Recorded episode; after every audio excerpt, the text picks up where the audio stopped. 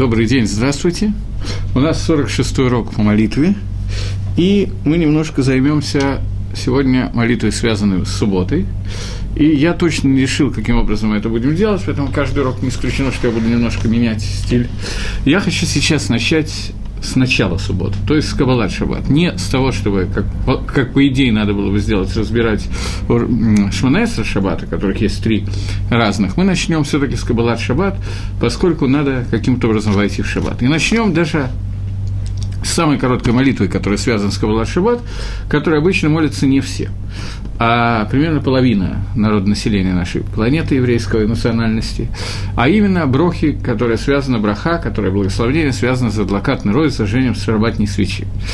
Э, мы знаем, что есть такой мингак, обычай, э, митсва, дарабона, митсва, дарайс, это мы сейчас обсудим, заповедь, э, когда женщина зажигает свечи. Обычно зажигаются две свечи, э, в Иерусалиме Мингак, что зажигается две свечи, плюс за каждого рожденного ребенка еще одна свечка. Поэтому можно так, особенно если несколько гостей пришло, несколько молодых семей в возрасте там, 30-40 лет жен, э, в гости, то можно заполнить весь дом светом.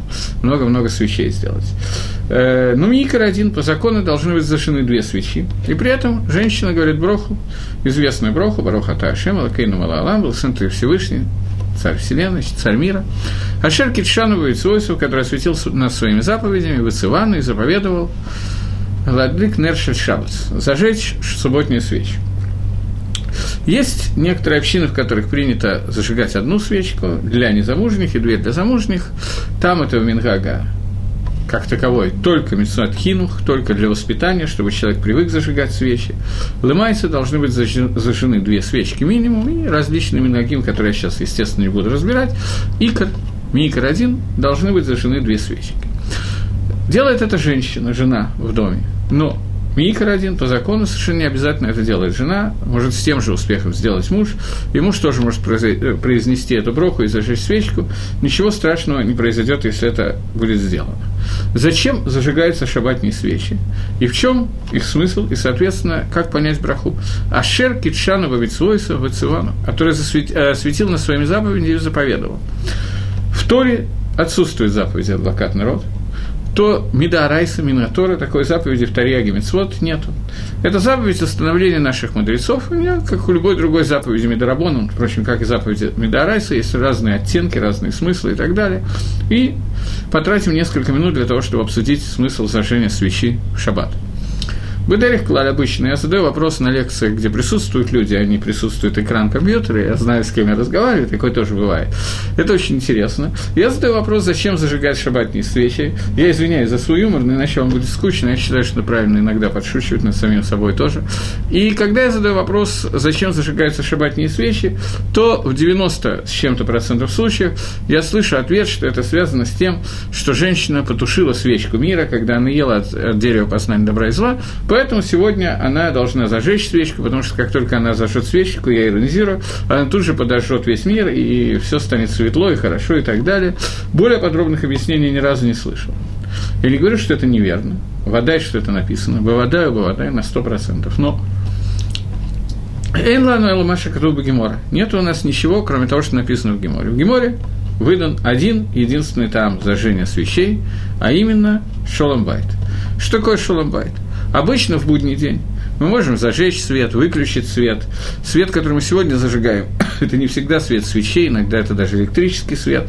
В принципе, большой разницы между тем, какой свет его источник у нас нету. Важно, что мы можем сделать светлее и темнее. В шаббат, как мы знаем, нам запрещено включать электрический свет, и также запрещено включать свечку зажигать и так далее. Поэтому, если мы не включим свечку до шаббата, то нам будет дома темно. И раз дома будет темно, то могут случиться несколько неприятных вещей. Первое. Человек будет кушать и зальет себе шабатный костюм э, супом или чем-то. Страшная история. Вторая. Э, жена будет нести э, еду из кухни в салон в полной темноте, в кромешной на подносе, а муж в это время, предположим, что такое возможно, захочет ей помочь, тоже пойдет из салона в кухню для того, чтобы принести что-нибудь. Они стукнутся лбами и дадут друг другу по морде. Поэтому будет нарушен важный мусак, который называется шаламбайт, и несмотря на всю иронию, с которой я это сказал, это единственный там, который написан в Геморе. Из-за этого текну Рабонан, чтобы были зажжены шабатные свечи. Это единственный там, больше там им нету. То, что мы слышали и знаем, это действительно верно написано, что жена, когда Хава, когда она ела от дерева познания добра и зла, мы как-то обсуждали, для чего она это делала, у нее были определенные каванот. Я сейчас не собираюсь никого обвинять в том, что они это делали, и мы это все дружно поели, очень хорошо, нам понравилось, ненадолго, правда. После этого была потушена свеча мира. Что значит свеча мира? Нер, нер Гашем Нишмасод. Свеча Всевышнего, сказано в Мишле, свеча Всевышнего – это душа человека. Душа человека – это свечка Гашема. А Кодыш Барагу зажег эту свечу и зажег ее с конкретной целью для того, чтобы человек в этом мире выполнил определенную работу. Мы пока эту работу до конца не выполнили, но уже начали. И Хава – это та, кто сделала так, что в мир вошла смерть, и душа – это Нишмас, Гашем, она была погашена. Пришла в мир смерть. Яцергора, а вместе с ней смерть. Поэтому, чтобы это исправить, есть некий символ, как говорит Мидраш, что зажигается свечка шаббата. Понятно, что если мы на секундочку задумаемся, ненадолго, то мы вынуждены будем прийти к простому выводу, что если Гемора дает там и пишет это там как единственный, не приводит никаких других тамим, то любой другой там, приведенный в Мидраше, должен как-то состыковываться с, опри... с пшатом, с определенным. Все мы знаем, все мы умные, знаем, много раз слышали от разных лекторов, я думаю, что количество лекторов, которые некоторые из вас слышали, оно стремится к бесконечности, и лекции тоже. Э, так вот, получается, что мы все знаем такую вещь, что существует четыре уровня понимания Торы. Простой уровень, намек, драж, толкование, и сот, кабола, тайный смысл. Четыре смысла. Но понятно, что они не должны противоречить один другому. Если мы выдумаем комментарии, которые будут противоречить один к другому, то это будут выдуманные комментарии. Поэтому Мидраж должен каким-то образом соотноситься с Геморой.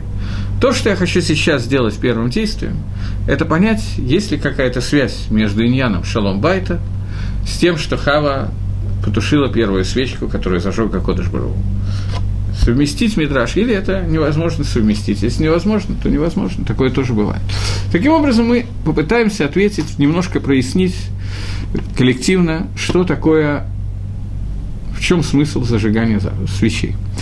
Вначале, для того, чтобы углубиться в это, мы все-таки сделаем более правильно, по правильному пути идете, товарищи. Мы сделаем таким образом. Мы начнем все-таки с Галахи. Поскольку Каванот, Таамы, Мицвод, Мидрашим и так далее, все это хорошо для того, чтобы лиматек усладить нам заповеди. Но икар шмират Мицвод – это масса. Как сказано, ломидраш икар элагамаса. Я понимаю, что на своих уроках я даю мало халахот, потому что я боюсь, что иначе буду скучно на уроках. Кроме того, есть смысл говорить мидрашим, но, тем не менее, немножко галахот зажжения шабатных свечей.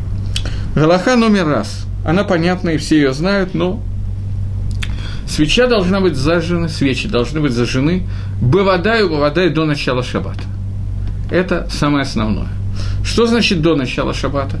Шаббат у нас наступает, сложно сказать точно, есть разные мнения, когда он наступает, но ахи поздно, что мы можем это сделать, это со временем, с минутой шки. То есть до шки, до захода солнца обязательно должны быть зажжены свечи. После захода солнца нельзя делать работу. Почему я сказал, что есть разные мнения? Потому что это не очевидно. Есть мнение Рабейну Тама, по которому шаббат начинается после шки, через сколько мы сейчас не будем входить в вопрос, Рабейну Тама есть очень немногие люди, которые приняли на себя Рабейну Тама. В основном это хумор, это очень тяжеляет, но в данном случае это облегчает, то есть шаббат начинается чуть позже. Мы так не делаем. Хотя в Америке есть целая община, которые живут по Рабейну Таму, и в этом тоже. И есть мнение, что шаббат начинается с шашки, и есть мнение, что шаббат начинается до шки, сильно до шки, 18 минут до шки, это уже полностью начался шаббат. Сефер Гейри. Нужно знать, что существует понятие, которое учится из Йом-Кипра, но учится на шаббат, которое называется Тасефер Шаббат – добавка к шаббату. Что такое добавка к шаббату? Вы понимаете, что говорить от филот шаббат, не назвав каких-то ключевых вещей, я просто считаю себя не вправе. Что такое тасефит шаббат? Тасефит шаббат – это добавка к шаббату.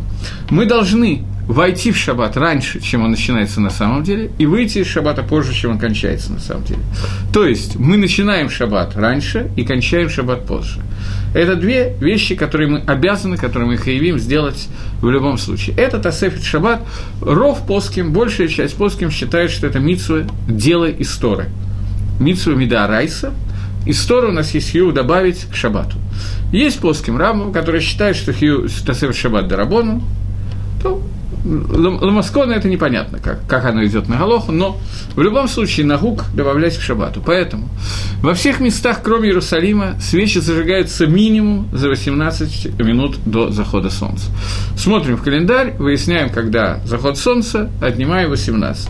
Сегодня, поскольку э, выпуск... те, кто выпускает календарь, опасаются и справедливо, что мы не сможем отнять 18 правильно, то поэтому в любом календаре еврейском написано время адвокатный род. Но если оно не написано, то можем увидеть шки, заход солнца и отнять 18 столбик или с помощью компьютера. После того, как это сделано, мы зажигаем свечи из какого материала. Первый закон – это ни в коем случае не зажечь свечи позже, чем указано. Я очень рекомендую позже, чем 18 минут не зажигать, стараться это сделать очень серьезно. В Иерусалиме принято 40 минут до захода солнца, и это мингак, такой кадош, очень давний мингак, и так, в общем, принято делать.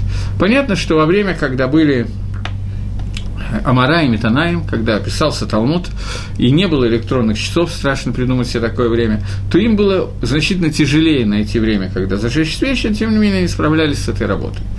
Э, особенно тяжело было в облачную погоду, было совсем непонятно, когда, когда что происходит и так далее, поэтому не все могли сами справиться с этой работой, поэтому была сделана целая система оповещения, трубили в шафар шесть раз в разное время по-разному, и последним трублением в шафар сообщали, что надо зажечь свечи.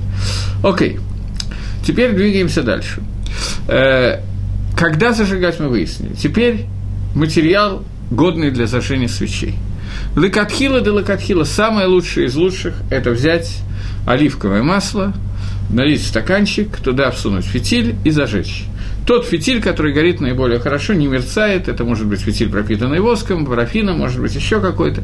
Сегодня обычно в магазинах есть такие фитили, нет никакой проблемы это сделать. Это лучшее из лучших, что может сделать.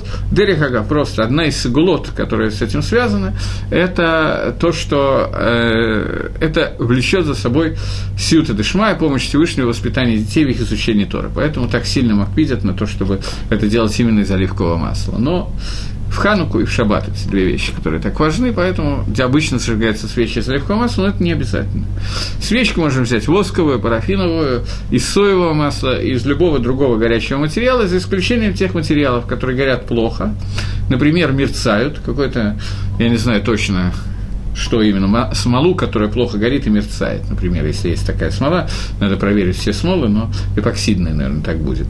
И нельзя еще зажигать из материалов, фитили тоже, которые будут мерцать, которые плохо горят, из опасения того, что потом оно станет плохо гореть, я решу его поправить и случайно в шаббат увеличу огонь. Этого нельзя делать, поэтому это еще одна вещь, которая запрещена из чего зажигать. Э, обычные парафиновые свечи зажигать можно, нету никакой проблемы в этом. Есть некоторые, я не знаю, откуда взялся этот мингак, но я видел, что люди из хороших израильских семей харидимных, вероятно, это мингак Кадморим, я не знаю, откуда он взялся, я не до конца понимаю, капают на обычные восковые свечи, капают немножечко оливкового масла и зажигают после этого. Если туда капнули такое масло, что оно как бы горит тоже, то это действительно какой-то тасефит, но Бекицур, я не знаю, насколько это нужно, я бы не стал на этом выпендриваться так вот сильно. Э, можно зажечь обычную восковую свечку, никакой проблемы в этом нет. Свечи, которые взяты из церкви и тому подобных вещей, такое бывает, зажигать нельзя. Поскольку они посвящены не Акодыш Бургу, а наоборот, то они мукцу, и их запрещено использовать. Э, я говорю об этом, потому что я сталкивался с тем, что такие свечи зажигали Батор народ Шаббат, в качестве народ Шаббат этого делать нельзя.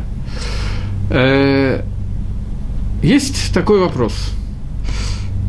Человек находится в больнице, не в религиозной больнице города Иерушалайма, где свечи разносятся по палатам разными религиозными организациями, в коридоре на подносе зажигаются свечи за всех и каждого, а человек находится в больнице в деревне Хацепетовка, где никогда не слышали о том, что не только о том, что есть шаббат и что есть свеча, но если человек занесет туда свечку, то это действительно чревато последствиями, даже если врач или медсестра не успеют обматерить и объяснить, что здесь нельзя это делать на доступном ими нам языке. Но кроме этого, это действительно может вызвать пожар просто примитивно, потому что... Или в, другом, в любом другом месте, где свечи зажигать может быть немножко опасно.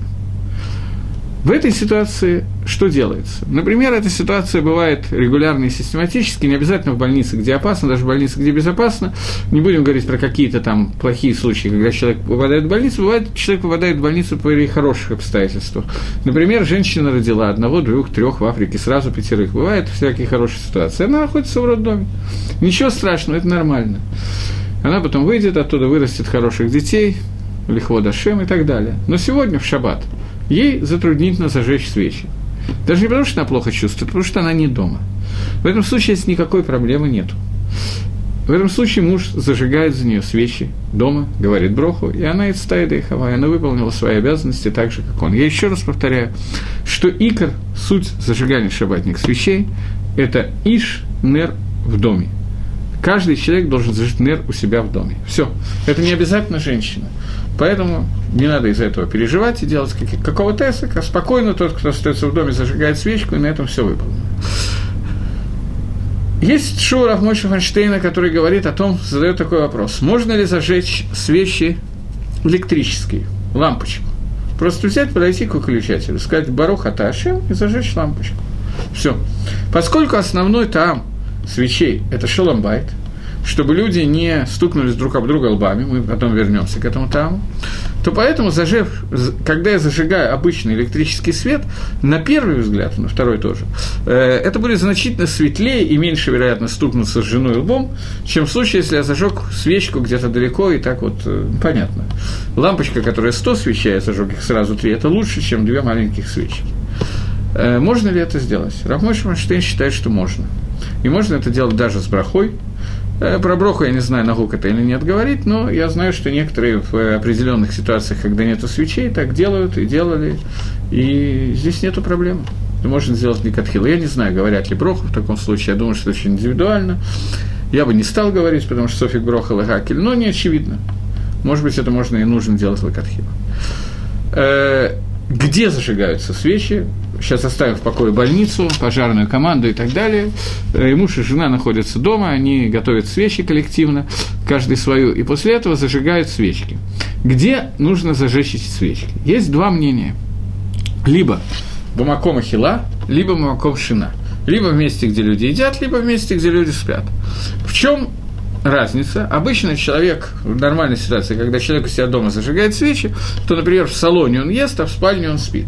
Зажигает он свечи в салоне, там, где будет светло, это называется маком. И Ахила и Штия вместе – это в той же самой квартире. В случае, если людей пригласили в гости на шаббат, на первую суду, а спит он у себя дома, то тут возникает вопрос, где зажигать – Бамаком Ахила или Бамаком Штия, э, Шина. Лучше зажигать в месте, где едят, чем в месте, где спят. Но и то, и другое верно, это есть два мнения, поэтому надо просто знать, что и то, и другое правильно. С чем это связано именно Маком Хила, мы поговорим чуть позже. Таким образом, галактическую часть, если нет вопросов пока, то мы закончили. А теперь мы перейдем, если вопросы не появятся, к э, части, которая называется не галактическая, а скажем так, агадическая. Я напоминаю вам, что я рассказал вам два пшата, два объяснения – о том, почему мы зажигаем свечи. Первый – шаломбай, чтобы не стукнуться лбами и не облиться щами. И второй – это то, что женщина потушила свечку мира, и она должна ее зажечь. Для того, чтобы на одном из уроков, который был, по-моему, позапрошлый примерно, э, урок, мы обсуждали с вами броху Сим Шалом Того Враха, броху о, то, о шаломе, о мире. И обсуждая эту браху, мы остановились на понятии шалом шлеймут – Шалом происходит от слова лехашлим – восполнить, восполнение. Что такое шлимут? Здесь надо вернуться к вещам, которые, опять же, уже обсуждались неоднократно. и не вредно повторить. А Кодыш Баругу Всевышний создал этот мир с определенной целью. Дери готов лагитив, тот, который сам по себе хороший, он хочет сделать хорошо окружающим. Окружающих не было, Гашем был один. Поэтому потребовалось собрать некоторое количество нас и сделать окружающих, создать нас, для того, чтобы мы получили схар награду. Эта награда, о которой мы сейчас говорим, это двикут Башимит Барах, соединение с Творцом. Это и есть шлеймут. Шлеймут – это соединение с Творцом. Для того, чтобы награда была полной, цельной, и мы это тоже обсуждали, а Кодыш Бару не хотел ее дать в виде подачки. Он хотел, чтобы мы ее заработали. Для этого было создано Аль-Едей миллионов тысяч, не знаю сколько точно, блисов написано, цимцумов, сокращений воли Творца и его гашпары и так далее. Посредством этого был создан мир, который называется Алам Авойда, мир работы. Это тот мир, в котором был помещен Адам и Решон и Хава. Понятно, что их мир был много-много-много выше нашего, и мы даже примерно не представляем, как он выглядел. Мы его называем раем, Ганеданом. Это... Тем не менее, это так. Но это был Алам Авойды, то есть, несмотря на то, что они получали еду за бесплатно, а именно ангелы приносили им мясо и вино, и клали прямо в рот, не надо было для этого делать никаких действий. Тем не менее, у них был мир авойды. Авойды – это не когда я хожу на работу и базия тапа э, в поте лица зарабатываю себе немножечко на хлеб. Или на мясо, или на водку, или на икру не имеет значения на что. Работа, авойда – это когда человек выполняет рацион Ашема и соединяет этот мир к, с Всевышним. Это иньян, который называется Авойда. Адам и Хава, они находились в мире, который посвящен миру Авойда. Авойда заключается наша, очень глобально, я сейчас говорю, очень. Она заключается в том, что мы должны отделить Ра от Тов – это отделение у Адама и Хава было намного меньше намного более легким, намного на меньшем уровне, чем наши с вами. Они видели, вот это хорошо, это плохо. Это сказал Хашем, это сказал кто-то другой. И так далее. Вопросов, что делать, у них не было, в отличие от нас. Но при этом у них была какая-то Ецаргара, и результатом это являлось то, что они ели от дерева познания. Мы знаем, что они ели лишма, и после того, как они ели от дерева познания добра и зла, мы знаем, что произошли некоторые изменения – в этом мире, а именно Дегайну, что зло вошло внутрь человека и перемешалось с ним. Если раньше каждая вещь, на которую мы смотрели, мы видели, это хорошо, это плохо, то теперь нам надо выделить это, ливарер. Адаму и Хаму тоже надо было сделать берур, разделение но этот Берур был совершенно другой. Нас не интересует сейчас их Берур. Я думаю, что ни один человек не представляет, в чем он состоял точно, настолько выше они были, чем мы. Но мы чуть-чуть понимаем, о чем мы говорим, когда говорим о нас с вами. Нам надо ливарер внутри нас, что такое Тов и что такое Ра. Сделать это особенно трудно после того, как Ра и Тов перемешались и находятся внутри нас. Что такое шлеймут? Шалем, шлеймут – это когда Ра от Тов полностью отделено – и мы забираем Тов. Другими словами, делаем то, что сказано в псалмах Давида Мелаха, который мы, Дерек Агав, читаем этот псалом в шаббат утром, «Сур мирава асатов». От, отделись от зла, отвернись его, уйди в сторону от зла и сделай хорошо. Это суть нашей жизни. Сур мирава асатов. Есть время, когда человек смотрит, особенно если днем зажжен свет, и видит – что вот здесь находится одна вещь, здесь другая. Есть время, когда темно, и света тоже нет, и ночь, и света нет. И человек ничего не видит. Поэтому он не знает, где хорошо, где плохо. Он не знает, если он пойдет сейчас направо, он стукнется лбом об стенку, или подвернет ногу и грохнется и сломает э, нос, руку и так далее. Он не знает, куда ему идти и как двигаться. На ощупь как-то можно, это сейчас не то, что нас интересует. Он не видит, где то, где ра время, которое связано с этим, называется хоших. Понятно, что я говорю не только о физическом смысле хоших – темнота, ночь. Я говорю не только о физическом смысле, того, что называется темнота, ночь и так далее. Я говорю и о рухни, о духовной части этого. Ночь – это время, когда время темноты, когда время, когда человек не разделяет между то и ра. Поэтому ночь называется первое словом, которое названо «ночь в Торе», это всего-то через несколько предложений после начала Торы Тора говорит «Ваиги Эриф» и был вечер. Эриф – это ночь, начало ночи. Что такое Эриф? Эриф – это происходит слово эриф от слова леарбеф. Леарбеф – это смешивать. Эриф – это смешение. В простом понимании эриф – это смешение тьмы и света, дня и ночи. На границе этого – это эриф. Но эриф – это смешение тофвера, когда оно находится бы ирбувия, и я не могу это разделить, поскольку мне темно. Для того, чтобы достигнуть этого шлеймута, мне нужно включить свет. Свет свечки.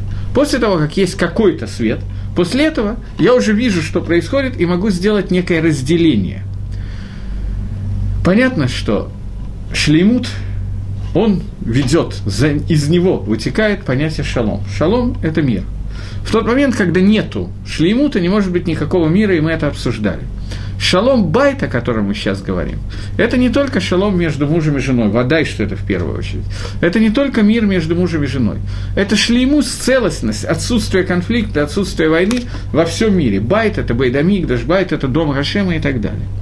Поэтому, когда мы говорим о шалом байте, мы говорим о том, что люди видят друг друга, видят свои поступки и знают, что это можно сделать, это нельзя сделать. Стукнуть жену по морде почему-то, я не знаю почему, но в темноте это можно сделать случайно, а при свете почему-то не надо делать.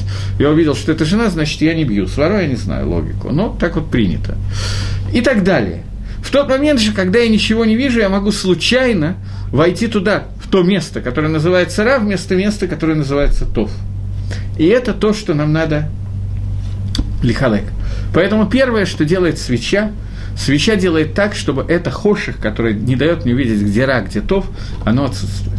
Понятно, что эн лаха, мы уже говорили об этом, но поскольку так случилось, что мы говорим про шаломбайт, то про свечи, шабатник, главное не забыть, что вы про свечи, не про шаломбайт. Э, когда мы говорили о шалимуте, о шаломе, то я говорил, что икор шалома – это когда в мире нет конфликта между верхом и низом, между верхними и нижними мирами. В тот момент, когда этот конфликт состоит, в тот момент, когда рай и тов перемешаны, то Энлаха поход шаламбайт мизай. Не, не может быть меньше шаламбайта, я сейчас говорю про мужа и жену. Мы говорили, что Ишу и Иша заху Шахина Байнейгам. Муж и жена, которые удостоились, между ними находится Шахина. Почему? Потому что Иш – это Алиф, Ют, Шин, Иша – это Алиф, Шин, Гей. Вместе буква, которая встречается у Иша, лишняя буква Ют, у жены лишняя буква Гей. Вместе это Ют Кей, имя Всевышнего. Поэтому в тот момент, когда они удостоились, между ними находится Шахина. В тот момент, когда не удостоились, каждого мы берем от них что-то общее, больше ничего, то есть алиф шин эш, огонь. Энлаха гефих шель шоламбайт ми, а, ми эш. Не может быть ничего наоборот шоламбайту, чем огонь. Огонь – это то, что сжигает все, то, что все уничтожает. И вот когда мы говорим о шолом байте, речь идет не только о том, что мы можем случайно с женой столкнуться лбами, это не так смешно, как кажется, и тому, и другому. Речь идет о том, что здесь возникнет и шлеймут, некая нецелостность, некий изъян в отношениях между мужем и женой. И это, как мы говорили, пагем бешема акодыш баругу. Это пагем, это делает изъян в имени Творца. Не дай бог, чтобы это произошло. А Кодыш Бругу может потом этот изъян лашлим, но он существует, мы погмим бы Произошло это, весь иньян хошихи, о котором я говорю, темноты, о котором я говорю, из-за того, что Адам и Хава, и Хава была первая, ели от дерева познания добра и зла. И в этот момент Ра и Тов перемешались полностью. И в этот момент Нишмат Адам, Нер Гашем Нишмат Одам погасла. Что значит она погасла? Ашем создал человека в том виде, в котором он был создан. Для того, чтобы человек за очень короткий промежуток времени поднял весь этот мир к Кодыш. Сделал, пришел в тот день, когда и Ягашем Ихат, Ушмой Ихат. Дошел до Шаббата и одновременно до седьмого тысячелетия это должно было совпасть. Алам Шакулосхар, мир, который будет целиком награда. Мы этого не сделали. Адам и Хава сознательно выбрали себе более длинный путь. Решили, что еще шесть тысяч лет не имеет значения для нас, но мы пойдем по другому пути, да-да-да, батенька, по другому пути. И сказала Адам и Хава, сказали, что мы придем к тому, что мы приведем этот мир к тому же самому результату очень длинным путем и увеличим сияние имени Всевышнего. Раскроем имя Творца еще больше. Из еще больших глубин мы придем к тому, чтобы имя Всевышнего было открыто. Тем самым они восстали против заповеди Всевышнего.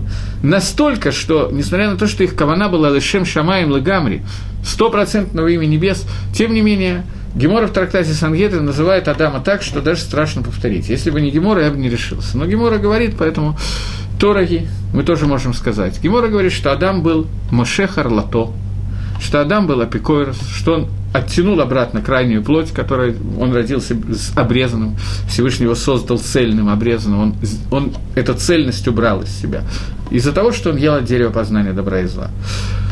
Потому что, что имею в виду, что я имею в виду, что имеет в виду Гемора по словам Магараля. Магараль говорит, что человек создан таким образом, что он должен удалить из себя крайнюю плоть. Удаление крайней плоти называется обрядом бритмила или обрезания, как мы знаем. В тот момент, когда сделано бритмила, человек завершает брит со Всевышним, завет со Всевышним. Завет, который показывает, что его жизнь посвящена тому, что он хочет эхашлим восполнить мир.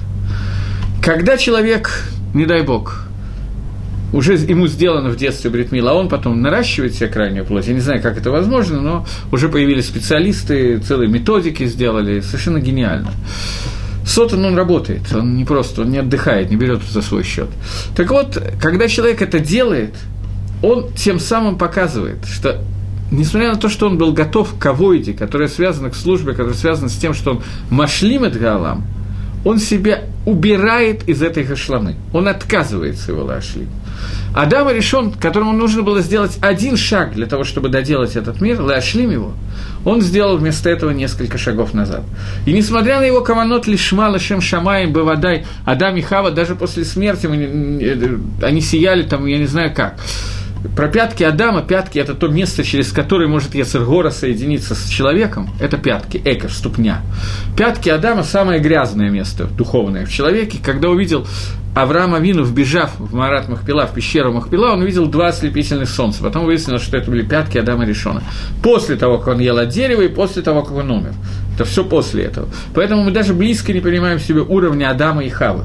Но, тем не менее, просто чтобы проиллюстрировать, насколько мы не понимаем, что не получилось, что я просто говорю какие-то глупости и гадости про Адама и Хаву, я хочу проиллюстрировать на примере. Гемора в трактате Могила называет несколько женщин, которые были самые красивые в мире.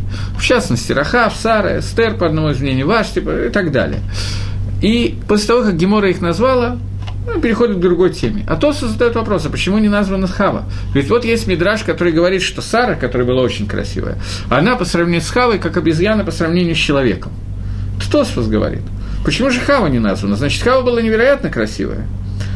Отвечает Гемора, про то, что сделано Творцом, мы не говорим. Э, Тосфос отвечает. Мы говорим про красоту, которая сделана Баеде Адам, людьми. Но красота, которая сделана Баидей Шамаем, это Эйналь Дабер, это несравнимо. То, что сделано Творцом, это Адам и Хава, после того, как они ели от дерева. Поэтому их каваналышем, что все это не обсуждаем. Но тем не менее, он настолько удалился от Творца, он настолько удалил весь мир, он создал Гаолам Хадаш, новый мир, от слова Гаэлем, сокрытие. Он создал настолько серьезное новое сокрытие с, с этими несчастьями, в которых мы растем и так далее, и выживаем – что про него после этого сказано, что он Машех Лато. Он как бы отказался от Брита Лаши. Таким образом, Тов Вера, которые находятся перемешанные, Энлаха что-то, не может быть что-то, что более наоборот, чем Шаламбайт. Поэтому Хава, которая потушила, которая первая, кто ела от этого дерева, она должна восполнить этот Шаламбайт, и Лешем Шаламбайт, она должна восстановить эту свечку.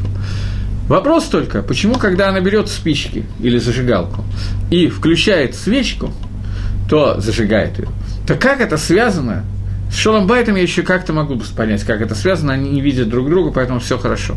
Видят, то есть, друг друга, поэтому все хорошо. Но как это связано с тем, что она восполняет тот изъян, который был в первые шесть дней творения, в первый день, когда Адам и Хава ели от дерева познания добра и зла, в первую пятницу, до захода солнца. Как они восполняют? Что произошло? Для того, чтобы ответить на этот вопрос, нужно понять, что такое шаббат, и тогда мы сразу поймем, почему браха, Рабонан Тикну, зажигание свечей, броху. Далеко не на все Рабонан устанавливает брахот. Э, попробуем разобраться. Для того, чтобы разобраться в Иньяне Шаббат, я хочу привести такой отрывок из Торы, который сказан в Паршат Китыце, и комментарий Сватемеса на этот кусочек. Я не подумал, что я это буду говорить, поэтому не взял с собой книжку, поэтому не буду зачитывать. Я думал, что немножко о даже открыл книжку, но вот заговорился. Э, так вот, э, пишет э, Хумаш, что когда ты выйдешь на войну, речь идет про Милхемет Рушут – Милхе, слиха, про Милхемет, да, э, про Милхемет Рушут. Милхемет, который можно вести, а можно не вести. То есть ты не обязан выйти на войну, не идет захват Ресесрой, и вот люди выходят на войну. Я думаю, что без Хумаша я вполне справлюсь.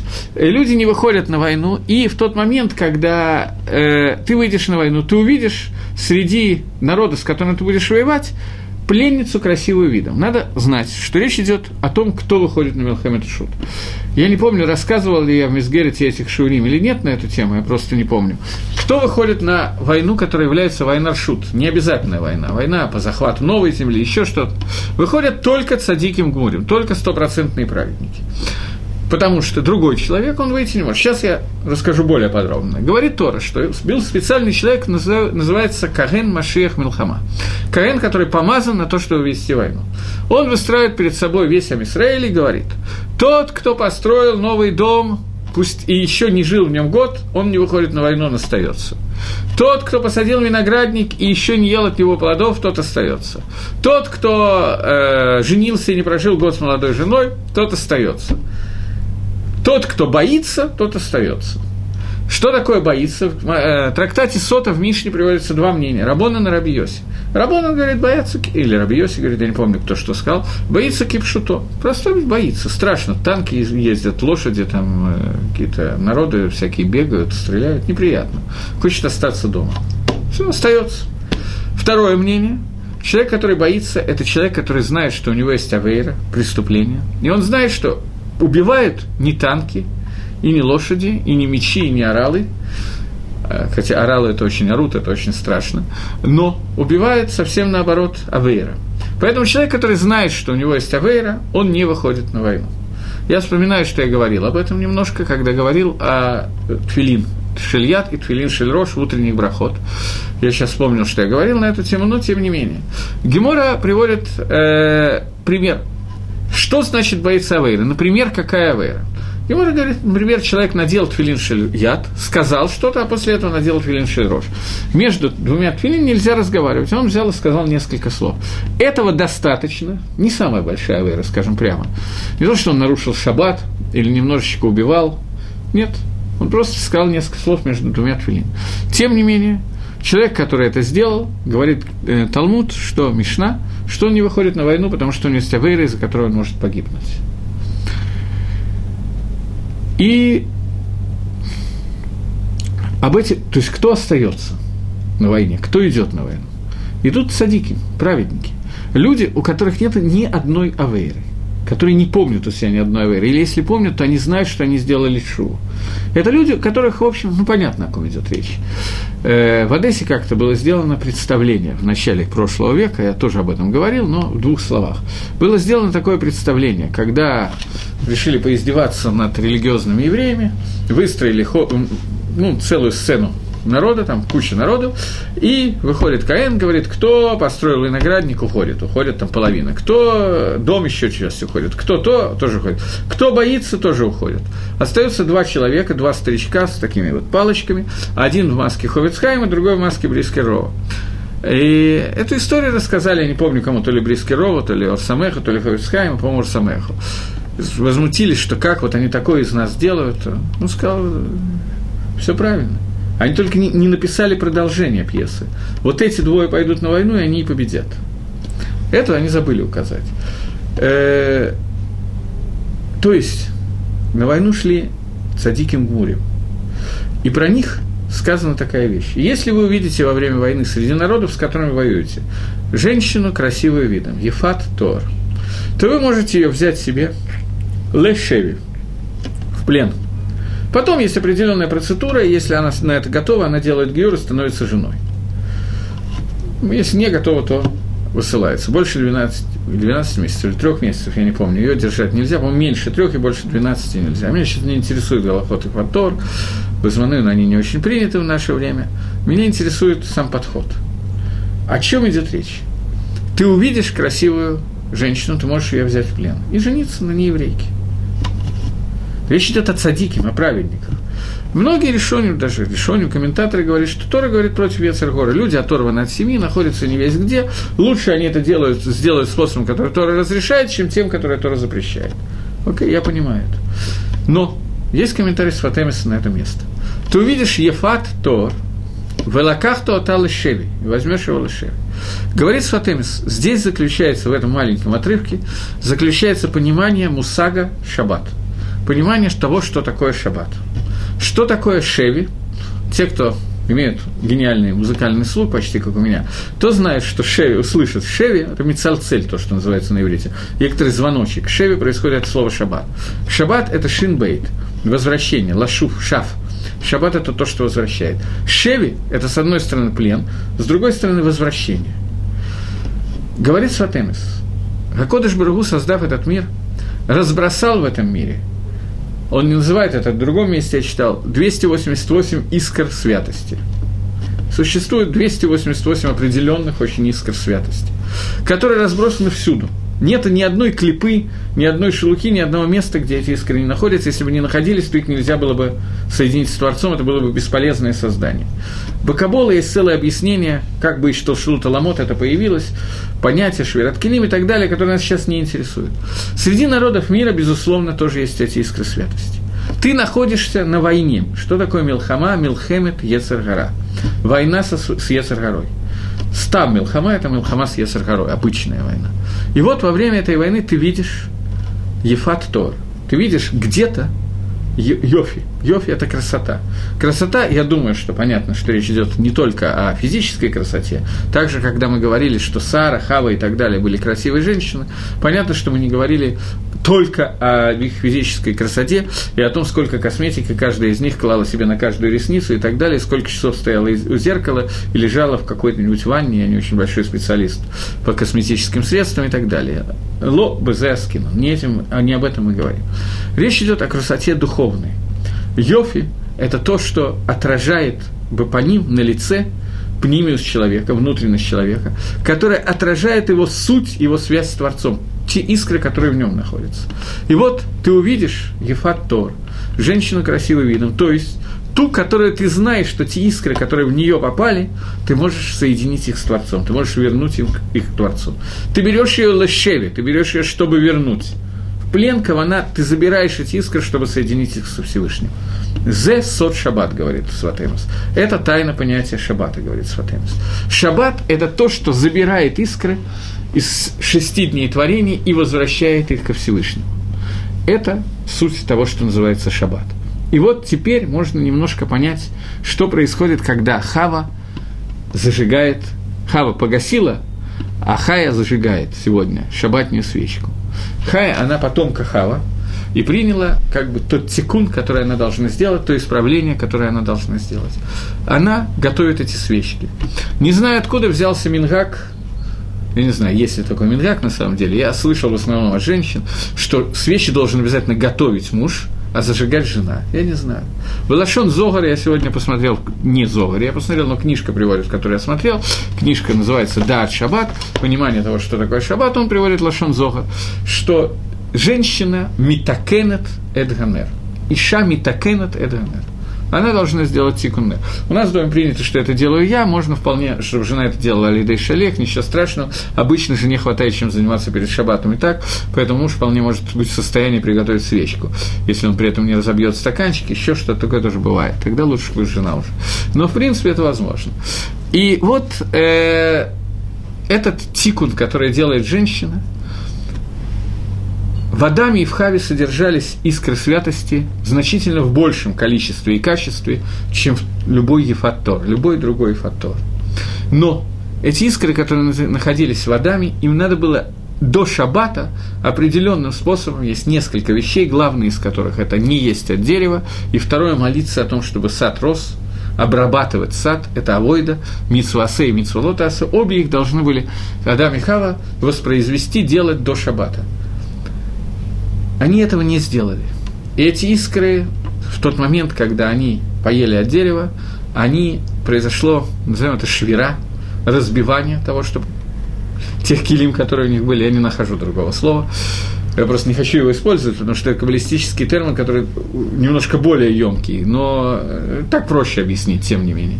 Произошла швират Келим, произошла швира, во время которой искры, которые были в Адаме и Хаве, они распались на все человечество, которое когда-то родится, на евреев и неевреев. Понятно, что евреи получили несколько больше Получили они это несколько больше из-за Авраама, во время Авраама, но это во время Матантора, это сейчас нам не надо обсуждать. Но они остались во всем мире, включая сту, столы, стулья, металлы, ископаемые, атомные бомбы и так далее. Нет ни одной вещи, в которой не было бы каких-то нацисот к. И вот, когда Хава возвращает свет для того, чтобы как символ того, что с помощью этого света мы можем разделить между Ра и Тов – то тем самым она возвращает эти нецесот, и она возвращает нас в положение, когда из Хошиха мы можем увидеть Тор и разделить. Это Тор, который должен, должен зажечь человек. Я еще раз повторяю, Хава – это лавдавка. Это митсва, которая дана больше ей, по той причине, что от дерева познания она ела первое, поэтому ей больше надо литакен этот момент. Но еще есть много объяснений. Немного есть еще одно основное объяснение, почему это так, но нам сейчас не принципиально. Мужчина тоже может зажечь свечи, свечи с брохой. Таким образом, теперь понятно, о чем идет речь, когда Рабонан Тикну установили для нас зажигание хану, э, свечей Хануки и сказали, что мы должны ливарех на них. А Шеркитшану Бамитсвойсов, который осветил на своей заповеди, Вециваны и заповедовал нам, Ладлик Нершель Шабас. Зажечь свечку, ту, которая все возвращает, свечку возвращения ко всему. Сам мусак шаббат, само понятие шаббата – это возвращение.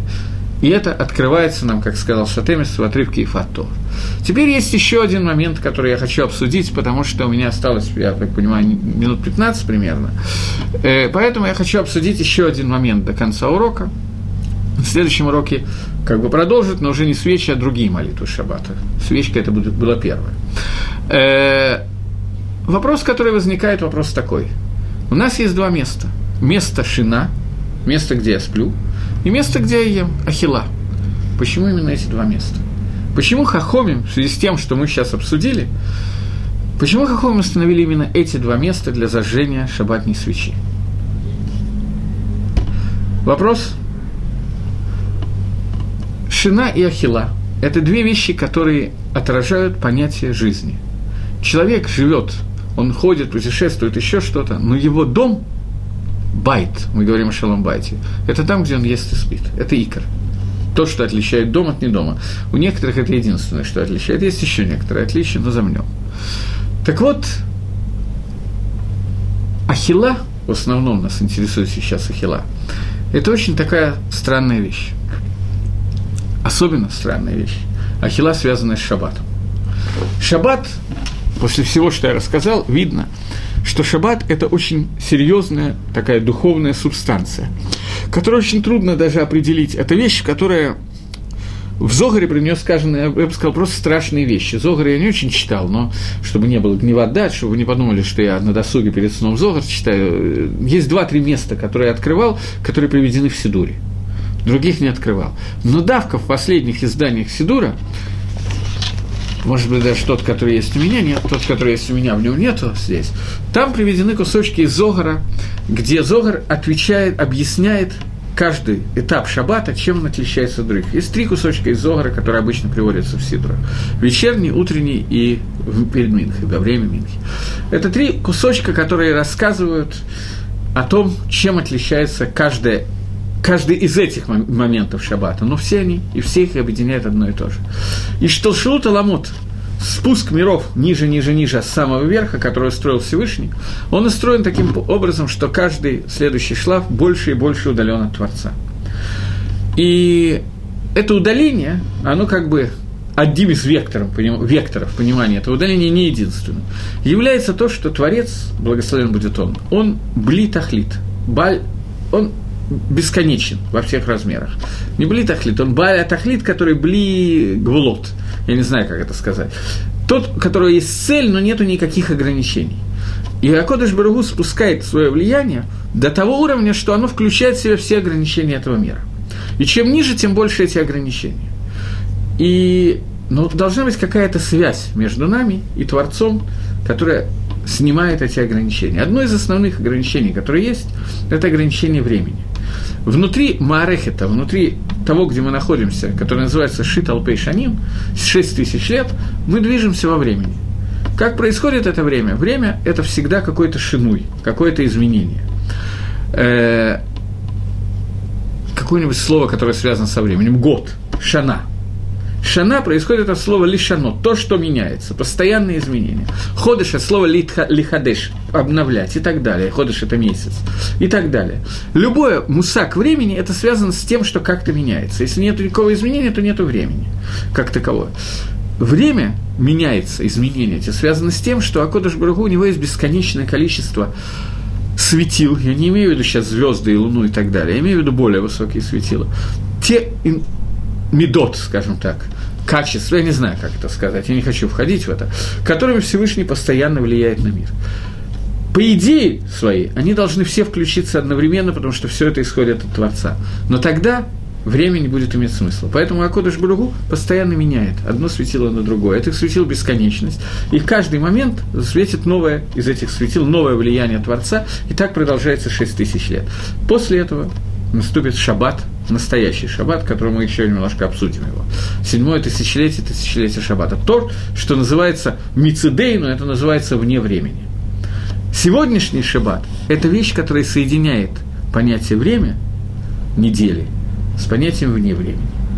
Каким образом происходит это соединение? Это целая история, целая романтика и так далее, ее мы, естественно, обсуждать не будем. Но это изменение связано с, с, с тем, с той связью со Всевышним. Я все-таки скажу грубо, как это происходит. Существует что шилут аламот, существует ниже, ниже, ниже, ниже. Каждое следующее питается от более низкого источника. И в шаббат нас соединяет напрямую с очень высоким источником. Известно, как он называется и что это такое.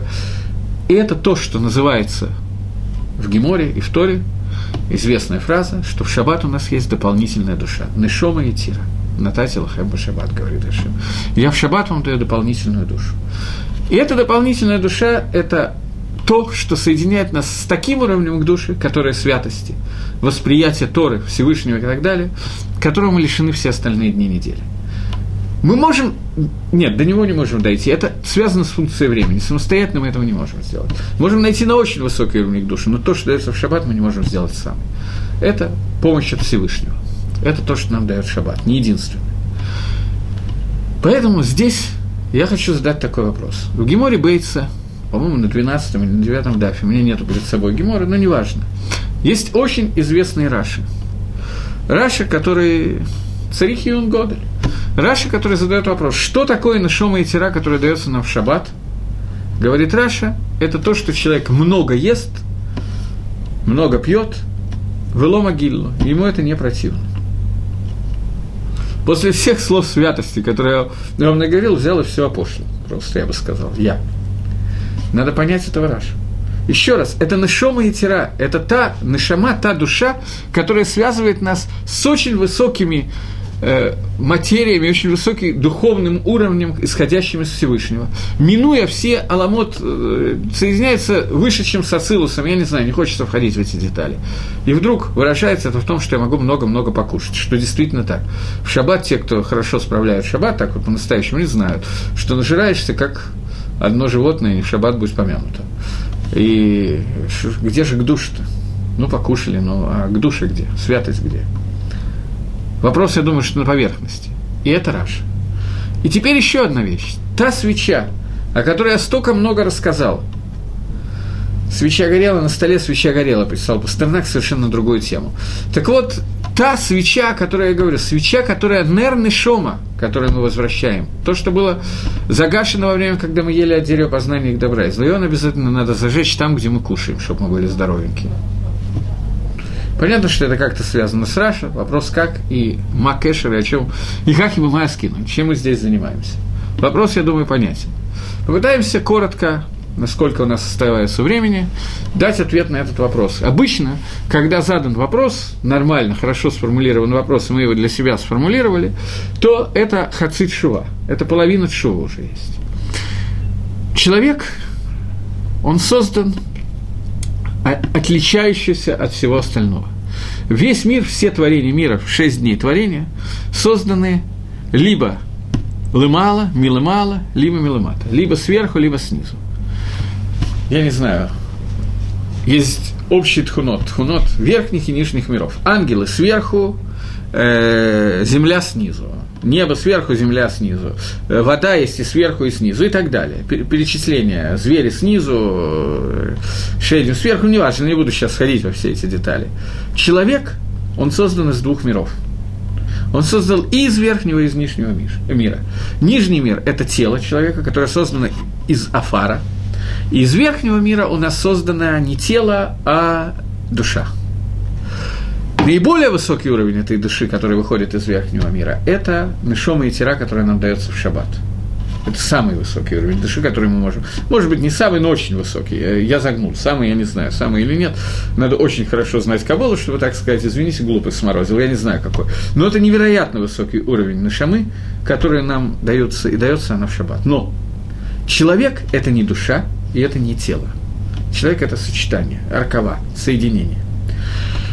Соединение души и тела вместе – это некий маарехет, некая система, которая может делать авада даши, служить Всевышнему. Называется она Адам, человек. И вот это соединение, для него необходимо несколько вещей.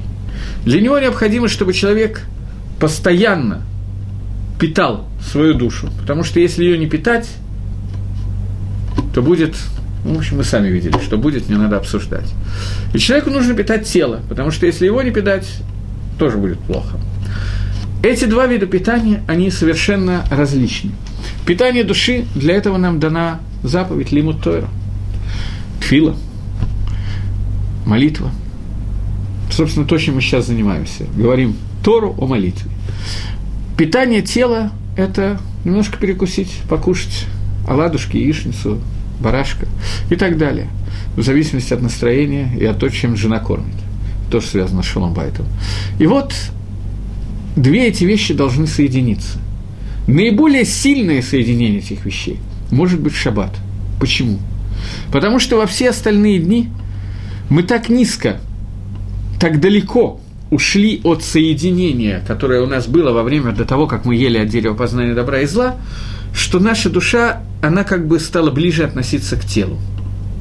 Когда Акодыш Барагу нам дает такую всю эту дышмай, как Нишома и Тира, как дополнительную душу, наша духовность растет настолько, что искры святости, нацисот к душе, о которых я говорил, находятся не только в нееврейских женщинах, которые мы берем себе в качестве фатор, это во время войны, ни в какое другое время. Они находятся в любой вещи. Курица, которая лежит за шабатным столом. Если мы ее едим, лышем шаббат, саудат митсва, и поем шабатные песни – то мы поднимаем эти нуцицот сверху. Когда мы смотрим на свет субботних свечей, мы видим, именно поэтому принято зажигать масляную свечку. Мы видим, как это масло, фитиль его тянет наверх, и оно уходит наверх, Гакодыш Баругу, символично. В тот момент, когда мы съедаем курицу, с ней происходит абсолютно то же самое. Когда мы спели песенку, сказали Деврей Торы, съели кусочек курицы, лешем саудат митсва, во имя саудат митсва. Поэтому свечка и курица должны находиться рядом. Бамакома хила. В месте, где мы едим, там мы должны зажечь свечку. Это альписот. Альпи нигла, альпи обычные законы Тора очень просто. Там, где мы едим, там есть больше возможность стукнуться, не увидеть, пролить на себя щи. Это мы уже обсудили. Как вы видите, эти два тама, они не сотрим, они дополняют один другому, они являются противоречием один другому. Раша, который говорит о том, что в шаббат мы можем много есть, и это нам не вредит. Он имеет в виду совершенно конкретную вещь. Человек, который занимается обжорством, и это его основное занятие во время жизни, то его материальность, она настолько его забивает. Нельзя постоянно есть и больше ни о чем не думать. В шаббат – даже такая вещь, как еда, которая етера, не та еда, которая требуется только для того, чтобы поддержать себя, а немножечко более обильная еда, она тоже превращается в мицу. И у нас есть кох от той дополнительной души, которую нам посылает Всевышний. У нас есть дополнительные силы, чтобы это тоже пришло ко Всевышнему. Таким образом, фактически, я э, закончил или почти закончил, то, что хотел сказать о шабатной свече. Есть еще один момент, который я не успел сказать, забыл, это почему мы зажигаем свечку в маком шина. В чем-то ам смысл зажигать в месте, где мы ложимся спать. Понятно, что не должно мешать спать, речь не идет о том, что она должна находиться в этом месте. Шина – это еще одна вещь, которая помогает нам соединиться с Творцом. Тот момент, когда человек спит, часть его души соединяется, восходит в более высокие источники, соединяется с Творцом, получает там дополнительные, назовем это энергию, дополнительные знания Торы и спускается вниз и может нам помочь подняться в следующий день выше. И это тоже одна из символик Нер Шельшабат. Таким образом, я думал, что я буду немножечко короче, но извините, пожалуйста, у нас ушел целый урок для того, чтобы обсудить одну браху – Ашер Китшану Бамитсой Савацивану, Ладлик Нершель Шабас. Может быть, это поможет кому-нибудь хотя бы в следующий раз зашить свечку Шабас чуть-чуть лучше. Тогда Гуд Шабас. До следующей встречи.